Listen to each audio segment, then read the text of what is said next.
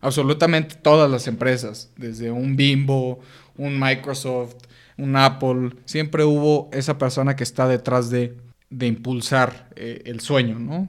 Y sumarse al sueño de esas personas es algo que también vale la pena. O sea, creo que, te digo, el término de emprendedor lo han mal usado, como si no, es, si no emprendes, no vales este, como profesionista en estos tiempos, ¿no? Este, y no, al contrario, creo que hay que saber qué persona seguir, porque es muy binario el asunto, o sea, o eres emprendedor o trabajas para un emprendedor, te guste o no. Entonces, este, encontrarle lo bello a los dos lados y, y sacarle el mejor provecho.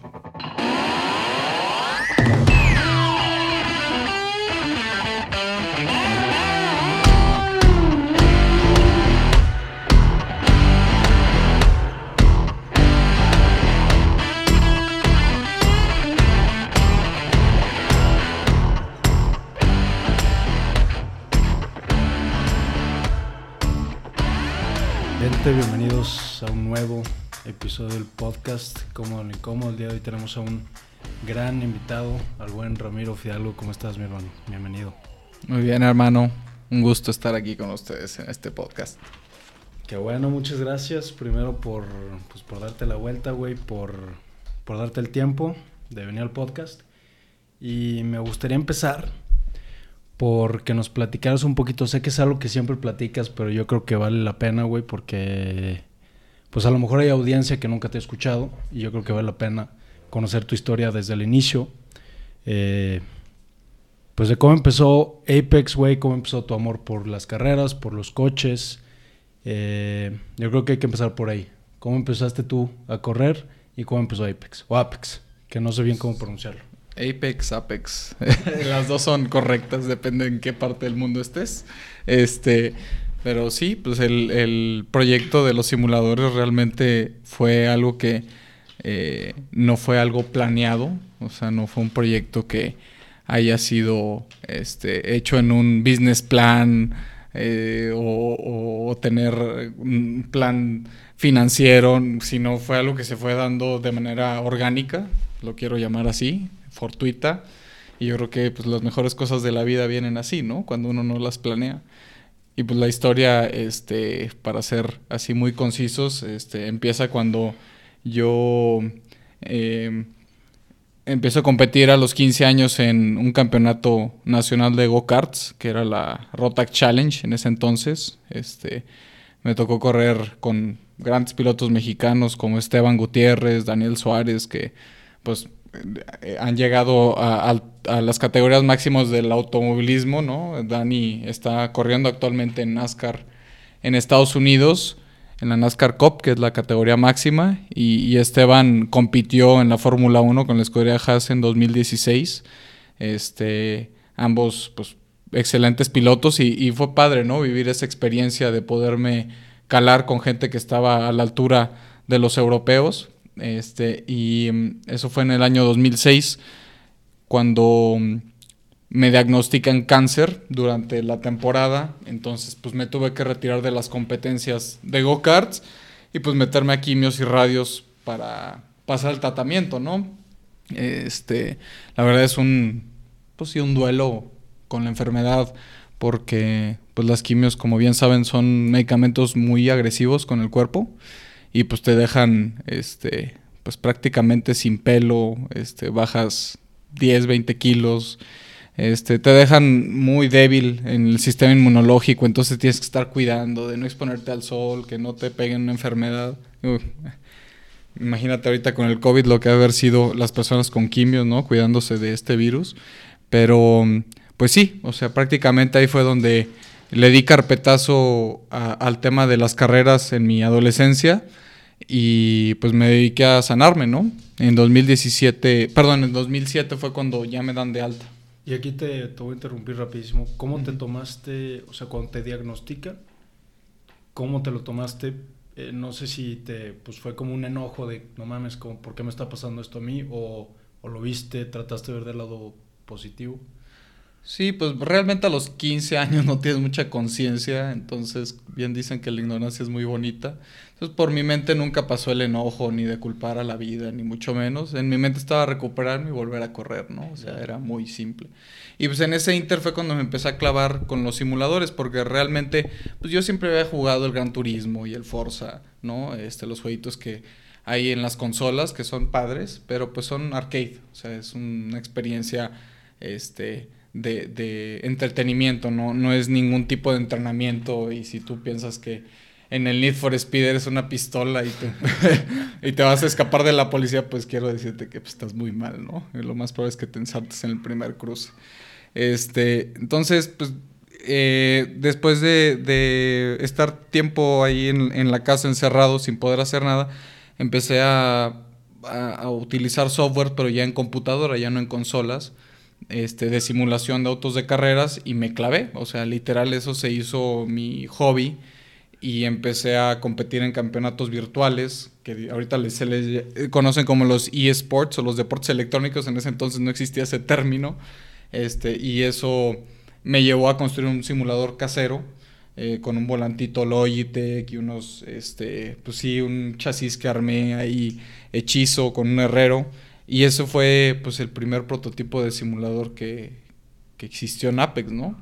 Este, entonces empecé a hacer ese primer prototipo y después con un em, amigo de mi papá hicimos el primer proyecto de hacer un simulador de NASCAR México, este, que tuviera los coches que se corrían en la NASCAR. Yo siempre quise que los coches que se competían en las como en el FIFA, ¿no? O sea, que antes en los FIFAs pues no existían los equipos mexicanos, ¿no? Pero este, después salió un FIFA que ya los tenía, pues yo quería hacer lo mismo en, en, en el videojuego este de carreras en la computadora. Entonces eh, hicimos este proyecto y ahí fue donde creé el primer simulador de NASCAR México, que ya tenía una cabina, ya tenía un volante real. Esto ya era muy parecido a la realidad, ¿no? Tenías incluso cinturones de seguridad para amarrarte y todo, ¿no? Sentirte lo más cercano a la realidad. Y ese fue el inicio de Apex. Sí, que de ahí ya fue escalando, creo que fue idea de, de, tu socio, el amigo de tu papá, que te dijo, oye, ¿por qué no lo rentamos? Yo tengo, voy a tener un evento, tengo un evento, lo podemos poner ahí como atracción para, pues para la empresa a la que le vamos a estar haciendo el evento, si no me equivoco. Y creo que de ahí fue escalando después de tú comprarle como la parte de la sociedad a, sí, realmente, o sea, realmente nunca hubo una sociedad como tal, fue, fue algo este, de, de, palabra, este, donde eh, empezamos a, rentar este simulador a diferentes marcas y pues fue algo padre porque eh, pues yo tenía 19 años cuando empecé con este proyecto en 2009 y pues la lana que me entraba pues me la ahorraba, o sea, digo, de repente me salía ahí a la peda, ¿no? A echar unos vinos, ¿no? Pero pues no significaba nada porque yo seguía viviendo en casa de mis papás. Entonces, yo ese dinero lo, lo, ahorré pensando en qué, en cuál era el siguiente simulador y el siguiente simulador que quería hacer era el de Fórmula 1. 2011 este, entra Checo Pérez a competir en la escudería Sauber y fue cuando dije, este es el momento perfecto en el mercado para poder meter un simulador de Fórmula 1, porque va a haber muchísima demanda por este tipo de servicios, ¿no? Teniendo ya un mexicano corriendo. Y, este, y ahí es cuando decido irme por mi cuenta en la sociedad. Este, le, pago la inversión inicial a, este cuate. Y quedamos bien, o sea, siempre cuentas claras, amistades largas.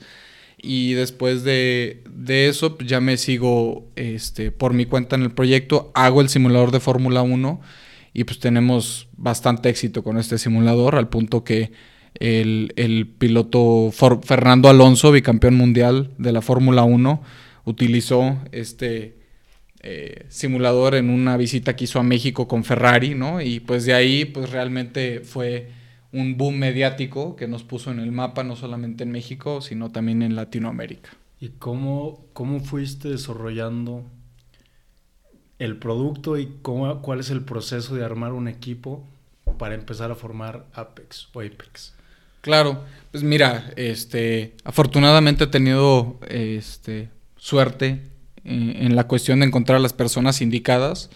La primera persona que se unió al proyecto fue eh, José Miguel Montoya, que es ahorita el director comercial y de operaciones de Apex, que pues, él eh, también en el Inter de estar desarrollando el proyecto de Apex, también ha participado, en muchos eventos de emprendimiento como los Startup Weekends, este, y, ahí conoces gente muy interesante porque pues no cualquiera se echa un fin de semana tratando de emprender un proyecto, ¿no? Y ahí fue donde me tocó conocer a, José Miguel. Y después de que se acabó el evento, que por cierto el, equipo de, José Miguel ganó, yo era su mentor, este, le, dije que si se quería unir a, Apex y, este, y desde ahí empezó nuestra historia. Ya tenemos casi 10 años que trabajamos juntos y hemos tenido, pues después de ahí, este, logros en conjunto muy padres porque después de hacer los simuladores de, de Fórmula 1 y estar dentro del Gran Premio de México, eh, diversificamos la marca e hicimos simuladores de educación vial, que los pusimos primero en el estado de Guanajuato para hacer la expedición de las licencias. O sea, en el estado de Guanajuato tú vas y en vez de que hagas el examen en tu coche, pues vas al simulador y en 15 minutos sabes si tienes la licencia o no y no tienes que andar de mordida ni tienes que andar este, ingeniándotelas porque la máquina te hace la evaluación.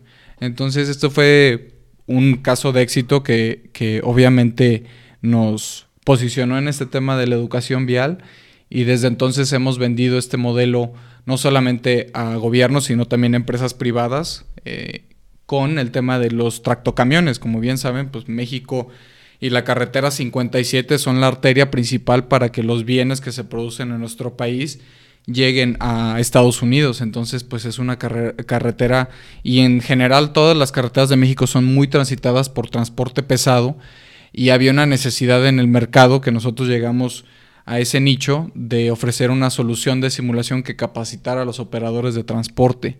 Entonces, empresas como Estafeta, como DHL, Pemex, em, Lala, Soriana, por mencionar algunas, han confiado en nuestra tecnología para poder implementar un simulador en sus centros de capacitación y con eso reducir la siniestralidad y además de salvar vidas, también ahorrar combustible. Sí, sí, ahorita ya le están pegando más mercados, vi que también tienen para Lyft, creo que en la Nissan de Aguascalientes les vendieron ahí un, simulador para eso, pero me voy a regresar como al, al proceso inicial al Ramiro de 19, 20 años ¿Cómo, o sea, cuál fue como el, el, punto de inicio? ¿qué, ¿Cómo empiezas? Este, dices, ok, pues quiero darle para adelante con los simuladores, ahora me quiero meter a la Fórmula 1. ¿Cuál es como tu procesamiento? ¿Cómo procesas la información en, en, tu cabeza para decir, bueno, primer paso es esto, segundo paso, ¿tenías algún, algún mentor o tú pues como que te aventaste al ruedo y dijiste, pues así le voy haciendo, armo el equipo acá con, no sé? Sí, mira, como te dije, o sea, el, proyecto fue muy fortuito. O sea, yo desde chico tengo, eh, pues, relaciones y contactos dentro del mundo de los autos de carreras, este, por, gracias a mi papá, que él es un ingeniero que trabaja en la NASCAR, eh, y desde siempre lo he acompañado a las carreras. Me, encantaba ir desde chico a los autódromos y aunque me pusieran ahí a, a recoger tornillos, yo era feliz. Entonces desde ahí me empecé a hacer de un network sin querer, mm. que me ayudó a posicionar el producto de los simuladores de carreras en un inicio porque pues era alguien que era conocido en el medio, este, considerado este, pues un chavo movido y, y que, que, era emprendedor, pues me dieron entrada para poder hacer los primeros proyectos, ¿no? Este, o sea, no te puedo decir que tuve un roadmap, no tuve mentores en un inicio. Este, después sí, me empecé a rodear de gente pues más grande, obviamente, que tiene mucho mayor experiencia para poder eh, preguntarle sobre cosas ya más específicas sobre temas de contratación de gente, temas administrativos, temas financieros. Y vaya, o sea, no dejo de aprender. O sea, ahorita estoy en pañales todavía, este, en el crecimiento de la empresa. Y pues vamos, siempre voy por más. Claro. Oye, ¿en qué momento este, del desarrollo del producto te regresaron las ganas a ti de volver a, competir? Porque corriste tú también en, la NASCAR. Sí, claro, pues cuando tuve la posibilidad financiera de poderme pagar una carrera, yo siempre había quedado con la, espinita clavada de, volver a las carreras.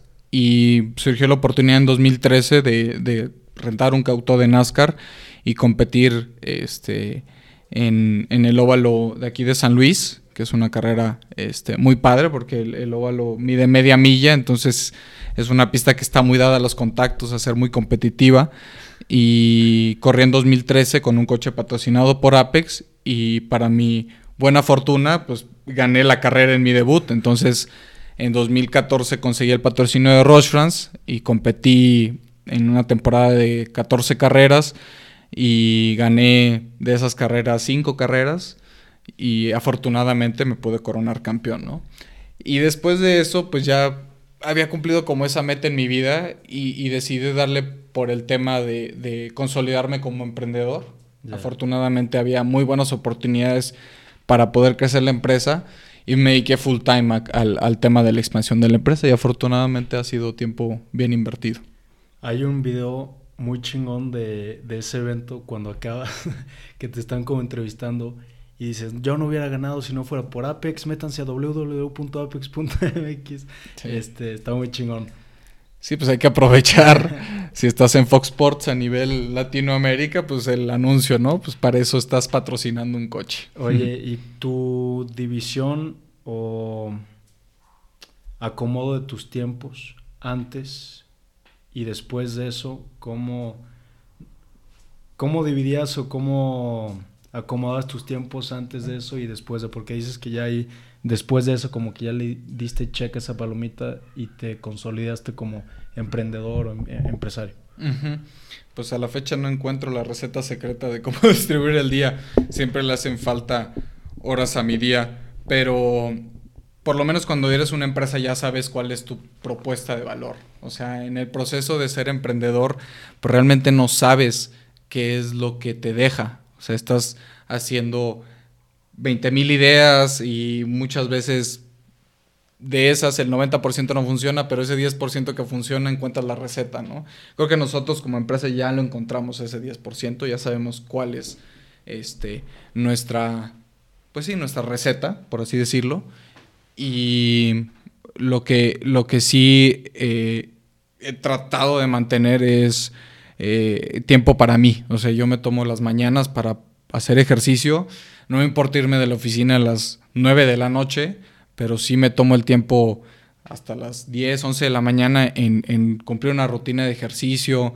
Este, y, y no tiene que ser forzosamente este, ir al gimnasio, puedes ir a caminar, puedes ir a, a correr. El chiste está en mantener la variedad y, y, eso me ha ayudado a, a, mantenerme sano mentalmente porque pues, emprender es, es, un tema de alto rendimiento, o sea, necesitas lidiar con el estrés de mejor manera porque pues de ti depende prácticamente toda tu nómina, ¿no? Y antes, siempre estuviste como con esta... Eh idea de regalarte tiempo para ti o hubo algún momento en el que estuviste fue como obsesión y sí estabas full time y a lo mejor llegaste a un tope y te diste cuenta que así no era y no sí sé. claro totalmente o sea al principio me levantaba y este y desde las 8 de la mañana ya estaba sobre la computadora mandando mails hostelereando sabes este pero pero pues son procesos en lo que te entiendes a ti en lo que sabes que eh, te tienes que dedicar tiempo porque de otra manera va a llegar un punto donde te fatigues y ya no tengas salud, ¿sabes? Y pues yo creo que eso es lo importante, ¿no? Es el centro de cualquier persona tener salud no solamente física, sino también mental, este, para, para hacerle reto a la vida laboral. Es una pregunta que te iba a hacer al final, pero yo creo que ahorita pues va con el, de acuerdo a la conversación, ¿cómo es un día en tu vida Pues es normal, ¿no? Me levanto. Eh, antes me levantaba más temprano, me levantaba a las 6, pero ahorita ya me puedo regalar una horita más de sueño. Me levanto a las 7, este, hago ejercicio. A las 10 de la mañana estoy desayunando, a las 11 estoy en la oficina, horas más, horas menos. Y de ahí, este, como realmente sí estoy muy enamorado de lo que hago, pues no me genera problema salir tarde, ¿sabes? O sea, no es que tenga un horario como tal pero sí creo que es una ecuación, ¿no? De, de, en la mañana te diste tiempo para ti y en mediodía, tarde es tiempo para la empresa y así mantienes un balance este, Y afortunadamente, pues yo decido mis tiempos, ¿no? O sea, obviamente hay veces que hay citas y, y hay viajes y pues no se cumple al pie de la letra la rutina, pero mientras el 80% del tiempo mantengas este balance, pues no, no vas a batallarle, ¿no? Pero desafortunadamente, ahorita con el tema del home office, que yo la verdad no soy de home office, a mí sí me gusta tener mis espacios bien definidos de meterme a la oficina y regresar a mi casa y no seguir en el loop del trabajo el home office nos ha hecho adictos al trabajo sin querer, porque ya no sabemos dónde termina una cosa y empieza la otra.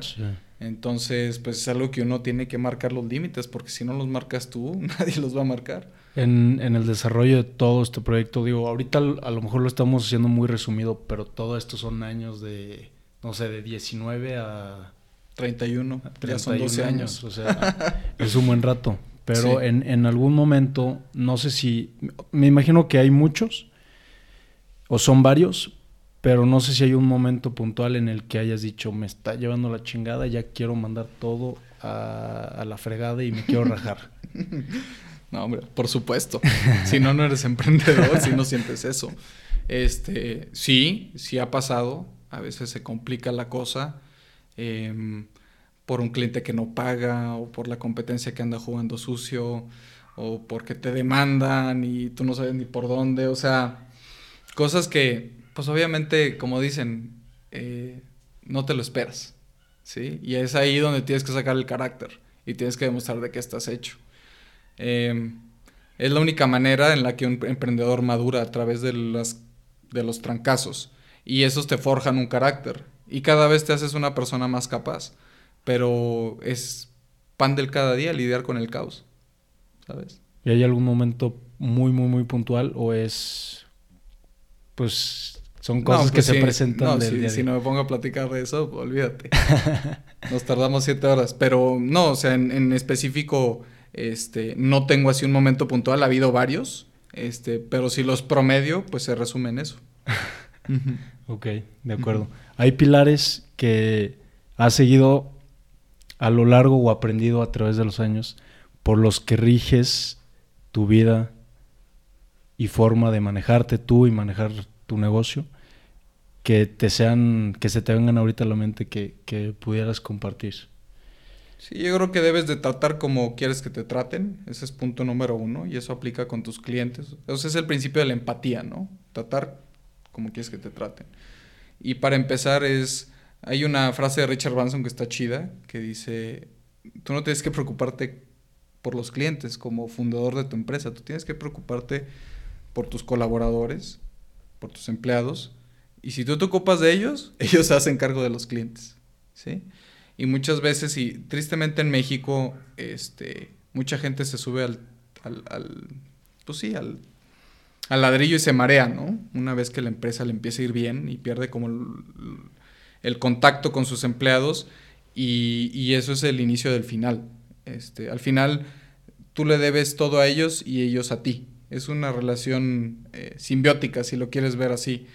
Y yo sí mantengo la, la, relación con mis empleados lo más cordial posible, lo más cuate, sin perder el respeto posible, porque esa es la fortaleza de las startups, ¿no? De las pymes, que todavía no tienes 400 empleados, y, puedes tener ese contacto con las personas y te pueden considerar incluso su amigo, ¿no? O sea, eh, eh, para temas que ni siquiera son del trabajo.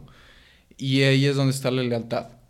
Y la lealtad es el, la base de cualquier relación, de cualquier negocio, ¿no?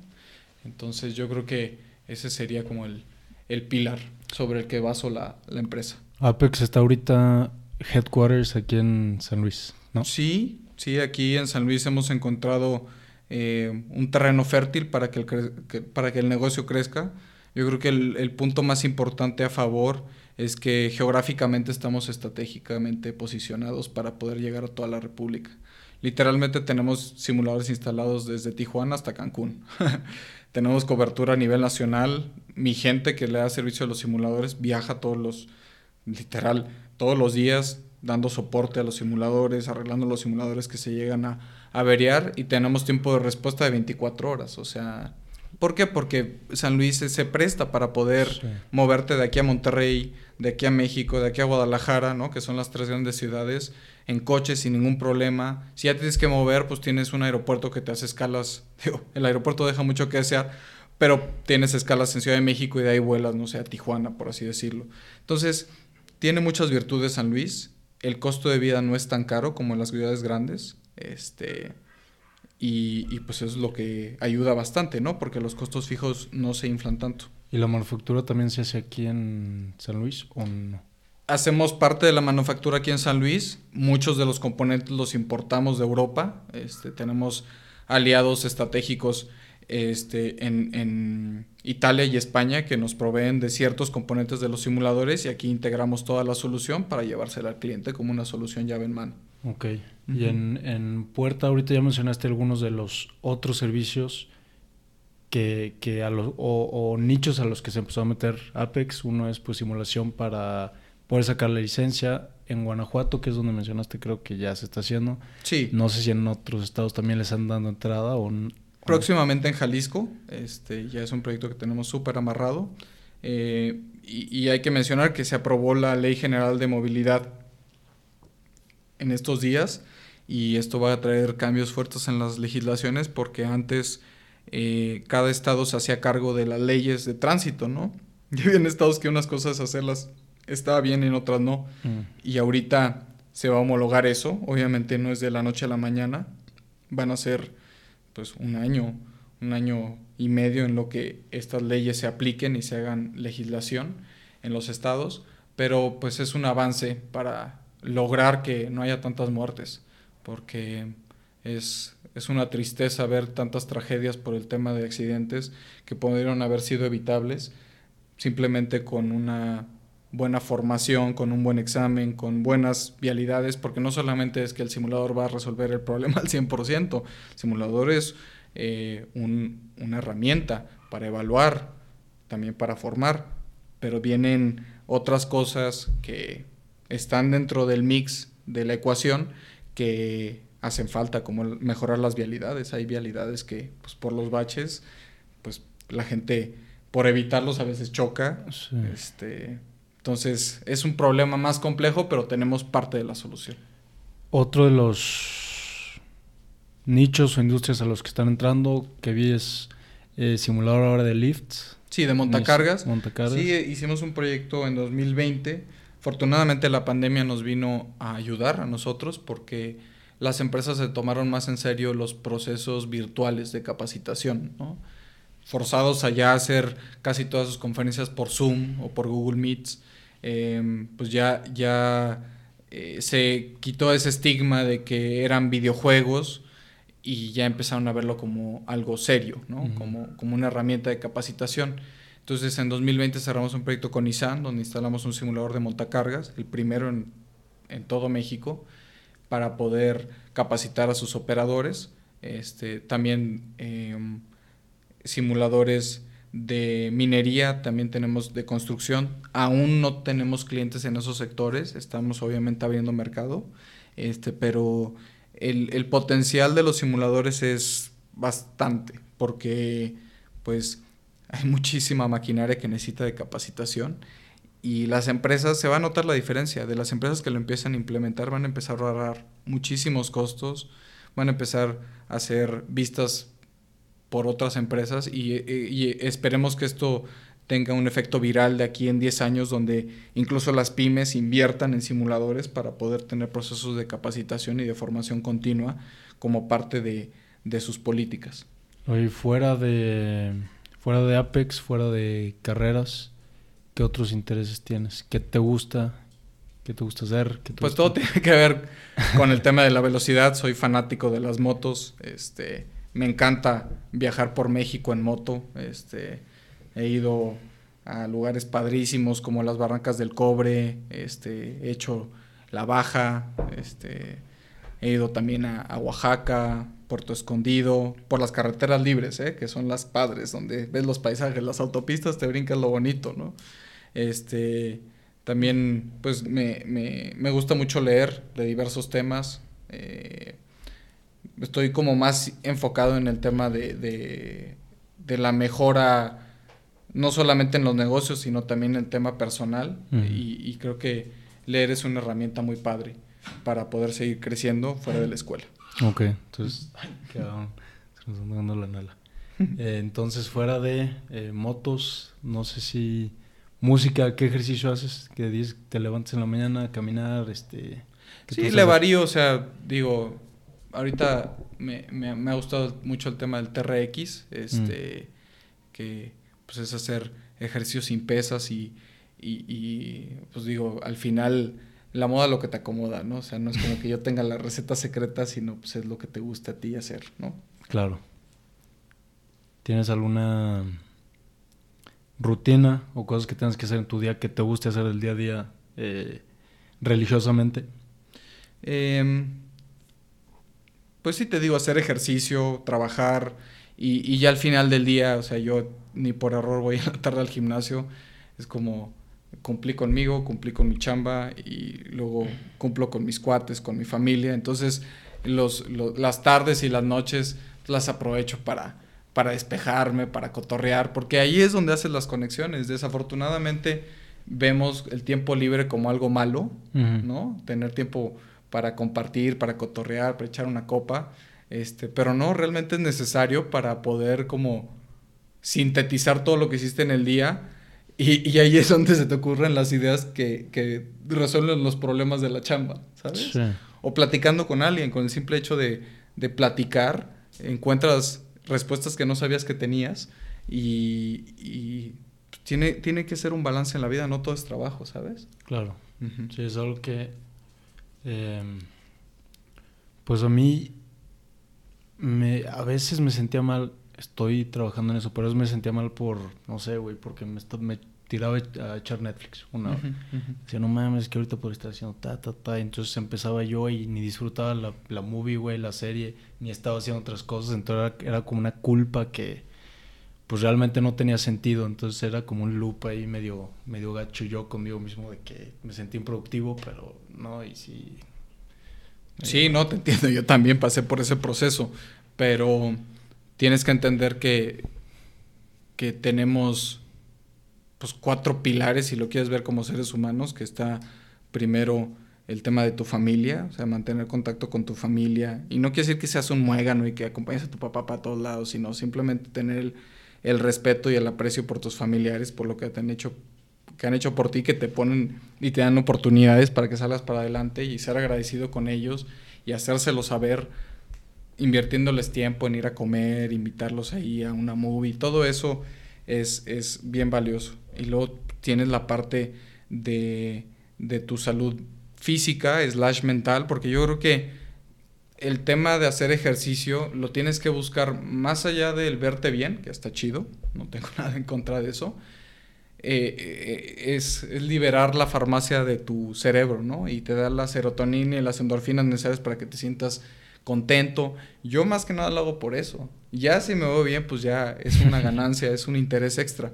Pero yo lo necesito para mantener mi cerebro sano. Luego tienes el, otro pilar, que es tu trabajo, obviamente sentirte productivo, que estás aportando en la, aportando en la sociedad con lo que haces. Este, te, da un bienestar que yo, en lo personal, lo, lo, necesito para poderme dormir tranquilo, ¿no? O sea, un día donde no sienta que hice algo por alguien que le fui útil, pues digo, pues entonces, este, pues pues, ¿qué estoy haciendo, no? Obviamente ahí te, tienes tus días de vacaciones donde te tiras en la playa y no haces absolutamente nada, pero pues vaya, es una semanita, ¿no? Pero ya después de eso, yo creo que sí es algo necesario. Y ya en el cuarto pilar, pues es el tema de, de, tus amigos, las relaciones de pareja, que al final del día es la familia que uno escoge. O sea, porque la familia, pues digamos, ya viene por default. Entonces, pues no hay mucho que hacerle, ¿no? Tienes que hacer que funcione. Eh, pero en el tema de los amigos, yo creo que eres el promedio de las cinco personas con las que te juntas, ¿no? O sea, no es casualidad que te juntes con la gente que te juntes, o incluso tu pareja, como dicen, la pareja es tu espejo, ¿no? Este, entonces, manteniendo esos cuatro pilares, yo creo que puedes hacer algo eh, sólido que te dé la estabilidad mental y la fortaleza de, de emprender. Ahora, no, no por el hecho de ser empleado o trabajar para alguien más quiere decir que no estás emprendiendo. Emprender es ser proactivo en tu día a día, ver áreas de mejora que nadie está haciendo nada y que tú puedes ser la diferencia, ¿no? Es el ejemplo de, bueno, el, término este de los intrapreneurs, que son emprendedores dentro de la empresa. Y eso es lo que necesitas hacer si le tiras a más. O sea, si, si tú le tiras a ascender en, la empresa u organización en la que estás trabajando, pues tienes que ser un intrapreneur, un emprendedor que ve las fallas y que puede mejorar cuando no se atreve nadie. Entonces, este, creo que el tema de emprendedor lo han prostituido mucho y no es malo unirte a una empresa y trabajar en una organización. Al contrario, creo que a veces es una mejor decisión porque, pues para empezar, ya mataste el riesgo de iniciar algo.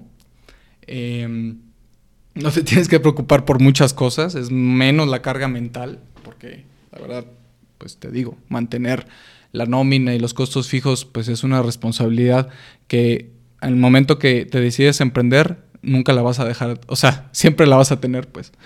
No te puedes rajar y decir, ah, no, este mes no voy a pagar la renta y no voy a pagarle a ustedes empleo. No, pues obviamente no, tienes que hacerlo. Entonces, eh, pues al final del día es eh, ver dónde puedes aprovechar mejor tu potencial. De acuerdo.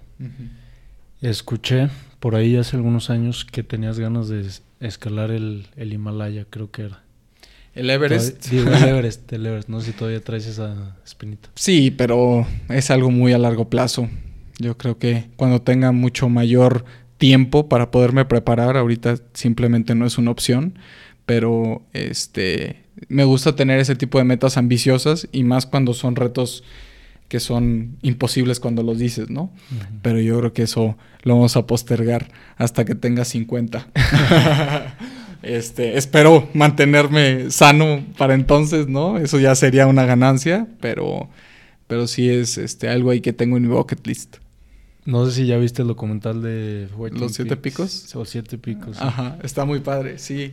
Eh, no lo he visto, pero mi novia lo vio y me comentó que este está muy vaciado, que es un cuate que ni siquiera está fit, ¿no? O sea, que tiene su pancita y, y es un tema de, de más control mental y, de, la convicción que este cuate tiene. Se me hace súper interesante eso, ¿no? De hecho, ese reto me llama la atención por el tema de la preparación mental, porque este, en esas condiciones me imagino que ha de ser muy fácil decir, ay, muere, ¿no? Sí, sí, sí, es mucha cabeza. El, o sea, el güey sí está, ahorita creo que no está así en su mejor forma, pero sí es un güey que ha sido muy, muy, muy fit durante o a través de los años.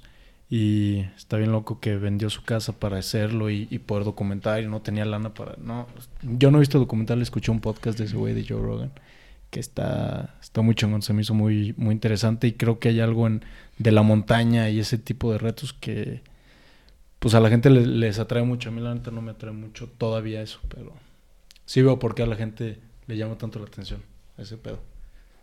Sí, pues al final tienes que tener metas, ¿no? Este, eso es lo que te da un norte en la vida. Para saber las, con tus acciones del día a día que estás construyendo. Este, y digo, igual y suena muy cliché, pero tener metas es lo que te hace que tengas un objetivo. Y mucha gente no tiene metas. O sea, cuando le preguntas realmente, están viviendo al día, este, que te digo, no es nada malo, pero creo que si es importante sentarte un día, ¿no? un domingo, en vez de agarrar el pedo, te pones con una libreta y te pones a ver qué chingados quieres hacer de tu vida, ¿no? Es una pregunta que uno se tiene que hacer porque nadie te la va a hacer, ¿sabes? Este, entonces, pues pueden ser, o sea, yo, yo lo que le, le, digo a la gente, o sea, no empieces por metas imposibles de alcanzar. Quiero subir el Everest mañana, pues no hay manera, o sea, hay una preparación. Y tienes, siempre una meta se compone de metas más chiquitas que tienes que alcanzar, ¿no? O sea, por ejemplo, personas que tienen eh, pavor a hacer presentaciones, a hablar en público, pues primero tienes que eh, un día practicar con tus amigos, cabrón, y luego con tus familiares, y, y luego, este, no sé, unirte a un evento este, donde puedas pichar algo, pero no te estés jugando grandes cosas, ¿no? Que no sea en tu trabajo, ¿no? Donde sí te afecta profesionalmente. Y es un tema de práctica. O sea, al final del día el cerebro también es un tipo de músculo. si lo quieres ver así, entonces eh, pues lo tienes que ejercitar al final del día. Y lo más vaciado es que donde están tus miedos están tus mayores áreas de oportunidad. Porque si te da miedo es por algo. Y eso es un, digamos, eh, una barrera que te impide ser la mejor versión de ti mismo. Entonces tienes que ser muy, muy honesto en, qué es lo que está pasando y, no ser tan duro en el proceso, porque la vas a cagar y vas a fallar y no pasa nada, ese es el proceso de evolución del ser humano. O sea, afortunadamente ya nuestros amigos cavernícolas ya hicieron la parte, ¿no? De darnos el sentido de, el, de la razón, de, del neocórtex, del habla. Ya tenemos un gran cacho avanzado, ¿no? Para poder ser personas, eh, pues, como lo quieras decir, civilizadas.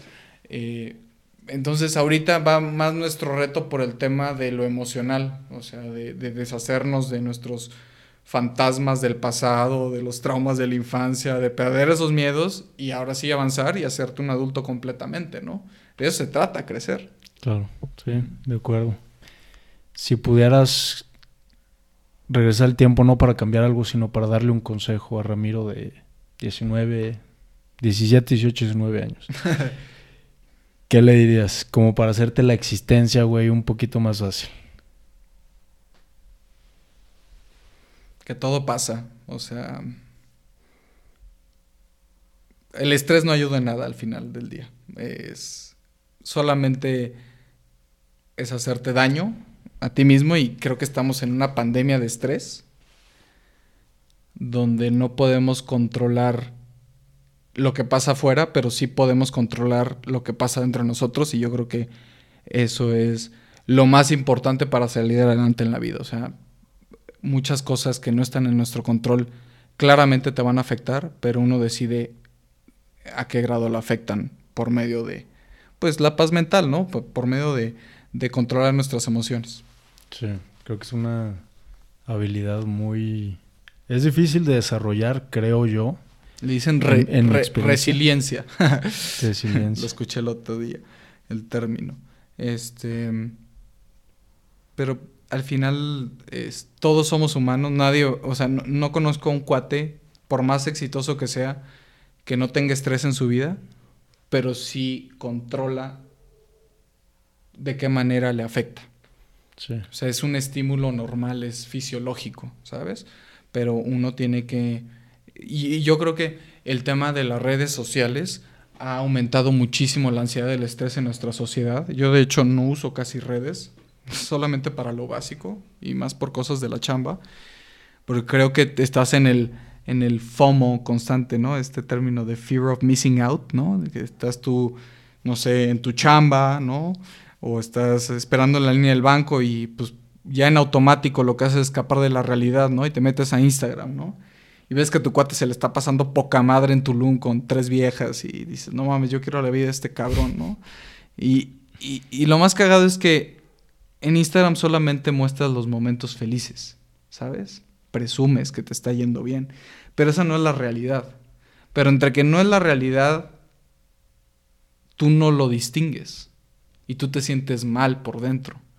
Entonces creo que han hecho, eh, hemos hecho un abuso de, las redes, claro que es algo bueno, voy en pro de la tecnología, pero esto ya se está volviendo un vicio, no un tema de virtud. Entonces, si les puedo dar un consejo, reduzcan su consumo de redes en la medida de lo posible este, y van a ver que les va a traer mucho mayor paz mental durante su día. Sí, creo que es... Digo, no sé si, si regresa al, punto que mencionaste al principio, un poquito de la ignorancia, pero hay veces que sí me cuestiono también qué, qué hasta qué punto es bueno saber qué pedo y, y qué no, ¿sabes? Pues es que nuestros antepasados no tenían Instagram y no les pasó absolutamente nada, ¿sabes? sí. De acuerdo. Y, y, desafortunadamente lo vemos como una necesidad básica estar conectados en redes. Y ya tenemos como, pues, em, este hábito de cuando tenemos un tiempo libre o, que, o, o incluso chécate, o sea, cuando quieres escapar de tu realidad, que estás en un lugar que no quieres estar en el presente, tu escapatoria más fácil es abrir Instagram, ¿no? O abrir Facebook. ya Facebook ya casi nadie lo usa. Pero eh, eh, es no querer vivir en tu presente. Y muchas veces en el presente aprendes más. Sí. Cuando te pones a observar el aquí y el ahora, encuentras la paz que andabas buscando, scrolleando como adicto en Las Vegas a las slot machines, ¿sabes? Sí, es que es, sí es, es, muy... es- es algo muy simple, pero pues requiere que te salgas del loop de estar enterado todo el tiempo de lo que los demás hacen. Y si te pones a pensar, muy poca información de esa es útil. O sea, es un exceso de información Sí. que no te ayudan absolutamente nada, al contrario, a veces te perjudica. Entonces, pues yo la verdad creo que creo que sí nos vendría bien un detox de las redes en la medida de lo posible a todos. Sí, creo que. Pues que ya es, es muy fácil. A mí me gusta ver cuando estoy atrás de alguien, no por ver lo que están haciendo, o sea, no ver, eh, no sé, su conversación o, la foto que está viendo o así, pero qué es lo que hace o hacemos cuando traemos el celular en la mano. Una persona va en el tren, se mete a Insta, güey, pues scrollea, digo, no mames que está scrolleando y si la persona le cae bien, a lo mejor no le gustó la foto, pero como porque como que se sintió comprometida, entonces, papá, le da like, ¿no? Entonces ya, la que sigue. Entonces ya, se mete a la historia, luego se mete al perfil, se sale, se mete a YouTube, ve si algo interesante, no hay nada, se sale, se mete a WhatsApp, conversaciones que ya estaban abiertas, se mete, las lee otra vez, se sale. Digo, no mames, qué pedo, güey. Está, está, está interesante y raro como la exploración que hacemos en el... Claro, es que somos, o sea, somos adictos a la aprobación social. ¿Sí? Nuestro sentido de la autoestima como, como bebés lo construimos a partir de eso, ¿no? O sea, si un bebé le hacen fiesta, el bebé se siente feliz porque le aplauden las este, tres palabras que dijo. Entonces se genera este sistema en nuestro subconsciente que si estamos siendo aprobados, estamos bien, ¿sabes? Entonces, de eso se encargaron las personas que son unos genios malévolos, los güeyes que hicieron Facebook, ¿sabes? Los algoritmos del Edge Rank que te ponen las noticias más importantes que son relevantes para ti primero, para mantenerte enganchado a eso. O sea, es un sistema estratégicamente hecho para mantenerte adicto a las redes. O sea, no es que seamos débiles, simplemente encontraron qué botones picar adentro de nuestro cerebro para poder seguir consumiéndolo. Y obviamente están haciendo millonarios vendiendo public- publicidad cada vez más segmentada. Yo utilizo las redes a veces para poder generar awareness de mi marca y está poca madre. Mientras lo veas como una herramienta, ¿sabes? Y yo también soy atacado por publicidad y por lo general, pues a mí me llegan cosas de coches de carreras, de relojes que me encantan y de viajes a la playa, ¿no? Y, y- dices, bueno, pues ya sé que está detrás de eso, ¿no? Claro. Oye, ya para acabar que este pues ya no nos queda tanto tiempo, te voy a hacer algunas preguntitas. La primera ya te la hice, que es tu rutina más o menos como estudiar. La segunda fue la del consejo. Tercero, imagínate que es- es- tienes espacio en un espectacular en la Ciudad de México, en una calle muy transitada. Por esa calle está pasando gente que está viendo diferentes situaciones en diferentes etapas de su vida y tú tienes espacio como para poner un mensaje en ese espectacular. El mensaje pues no puede ser muy grande porque el espacio es reducido, pero ¿qué pondrías tú en espectacular para que la banda que vaya pasando lo, lo vea? Está buena esa pregunta.